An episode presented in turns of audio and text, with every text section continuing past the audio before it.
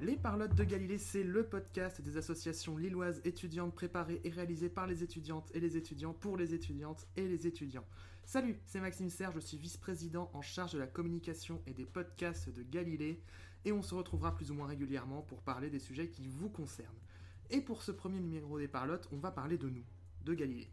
Nous sommes une jeune fédération, peut-être que vous connaissez mal notre réseau et nos actions. On en parle avec la vice-présidente générale de Galilée, qui est la première invitée des Parlottes. Ce podcast est le vôtre, alors n'hésitez pas à me faire part de vos remarques sur les réseaux sociaux, Facebook, Twitter, Instagram, Fédé Galilée. Soyez les bienvenus.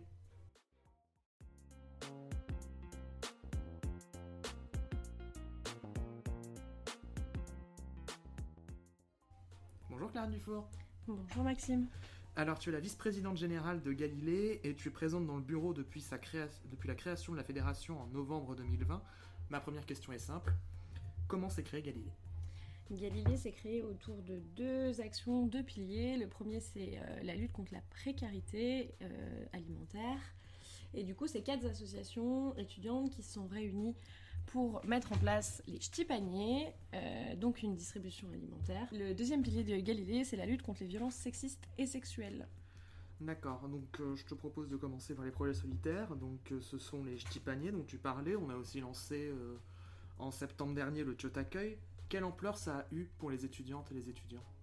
Alors du coup, euh, les ch'tis paniers, c'est 200, entre 200 et 300 euh, paniers euh, distribués chaque semaine, avec la seule condition d'être étudiant ou étudiante à l'université de Lille.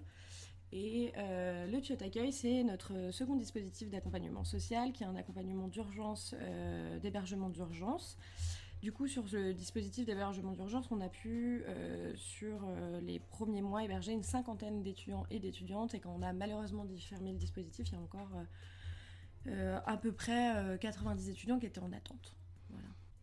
Alors, tu l'as dit, l'un des piliers fondateurs de Galilée, c'est la lutte contre les violences sexistes et sexuelles. Donc, par quoi ça passe? Ça passe par plusieurs choses. ça passe par d'abord, dans un premier temps, Galilée qui acte dans ses statuts euh, par euh, un amendement le fait que toute personne suspectée ou accusée euh, se verra avoir un entretien avec le vice-président en charge de la lutte contre les discriminations et le comité de veille. Et ça passe par une coopération avec toutes les associations expertes de ce sujet-là, parce qu'on n'a pas la présomption de dire qu'on est expert et experte. Du coup, c'est travailler avec toutes, bah, toutes les bonnes volontés, toutes les personnes qui sont responsabilité ou pas d'ailleurs sur euh, ces questions-là. À ce jour, combien d'associations font partie de la fédération? Aujourd'hui, on peut compter 12 associations qui adhèrent euh, au réseau de Galilée. Et donc, quel intérêt pour les associations y a-t-il d'adhérer à une fédération territoriale? Il faut savoir que des fédérations territoriales, il y en a un peu partout en France, que ce soit Galilée à Lille, mais il y a aussi Gaëlis à Lyon, ou la FEP à Paris, par exemple. L'intérêt d'adhérer à une fédération territoriale, c'est de euh, rencontrer déjà d'autres associations, faire des échanges de bonnes pratiques, euh, voir comment euh, on fonctionne bah, dans les autres associations étudiantes. Et puis, il y a l'intérêt aussi de, se regrouper en, réseau pour pouvoir avoir une action plus forte, pour pouvoir interpeller les responsables politiques, publics ou des responsables de l'université sur des sujets qui nous interpellent, enfin qui nous, qui nous intéressent. Pardon. Et ce portage, ça passe aussi par, euh, par les élections étudiantes Ça passe aussi par les élections étudiantes. Galilée a participé à ses premières élections, les élections centrales, où on a pu avoir euh, un élu dans tous les conseils. Et euh, bah, du coup, on va faire de notre mieux pour vous représenter. D'accord, alors Galilée, c'est aussi un réseau au niveau national, c'est la FAGE.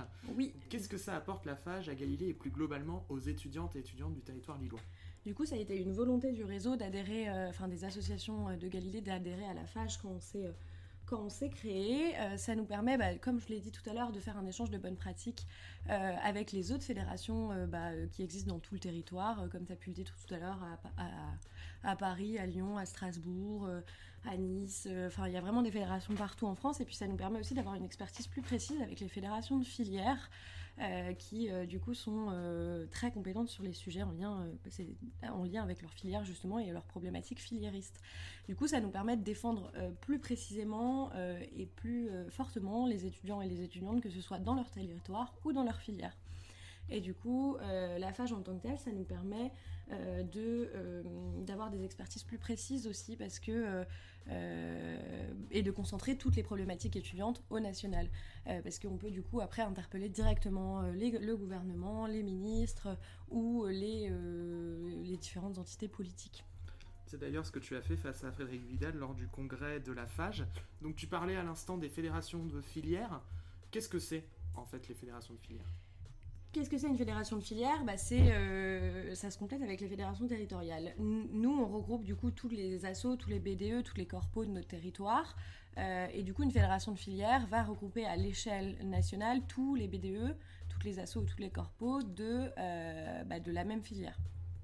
Et du coup, ça permet de, s'il y a une problématique en lien avec l'acceptation en licence ou en master, par exemple, de euh, la filière, bah, d'avoir une action là-dessus, ou par exemple d'avoir une action précise sur l'insertion professionnelle, ou enfin ça dépend du coup les fédérations de filières font leur propre choix de d'investissement et d'engagement aussi en fonction.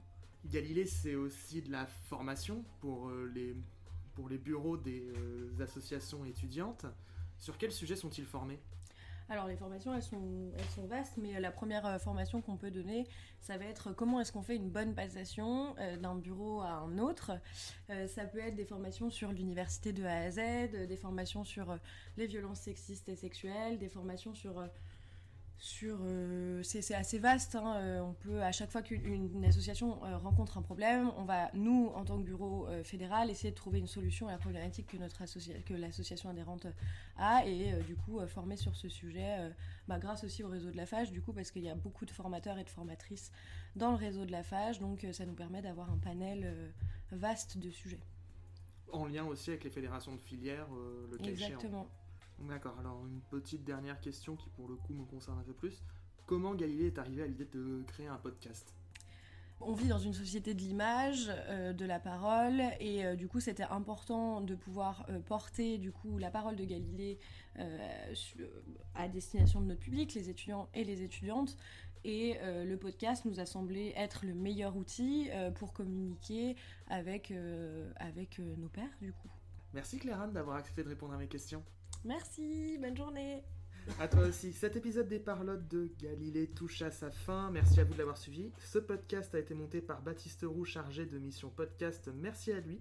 Vous pouvez retrouver Galilée et ses actions sur les réseaux sociaux, sur Facebook, Twitter et Instagram. Le compte c'est Fait des Galilées. Nous on se retrouve très vite pour un nouveau numéro des Parlottes. D'ici là, prenez soin de vous et soutenez vos assos. Salut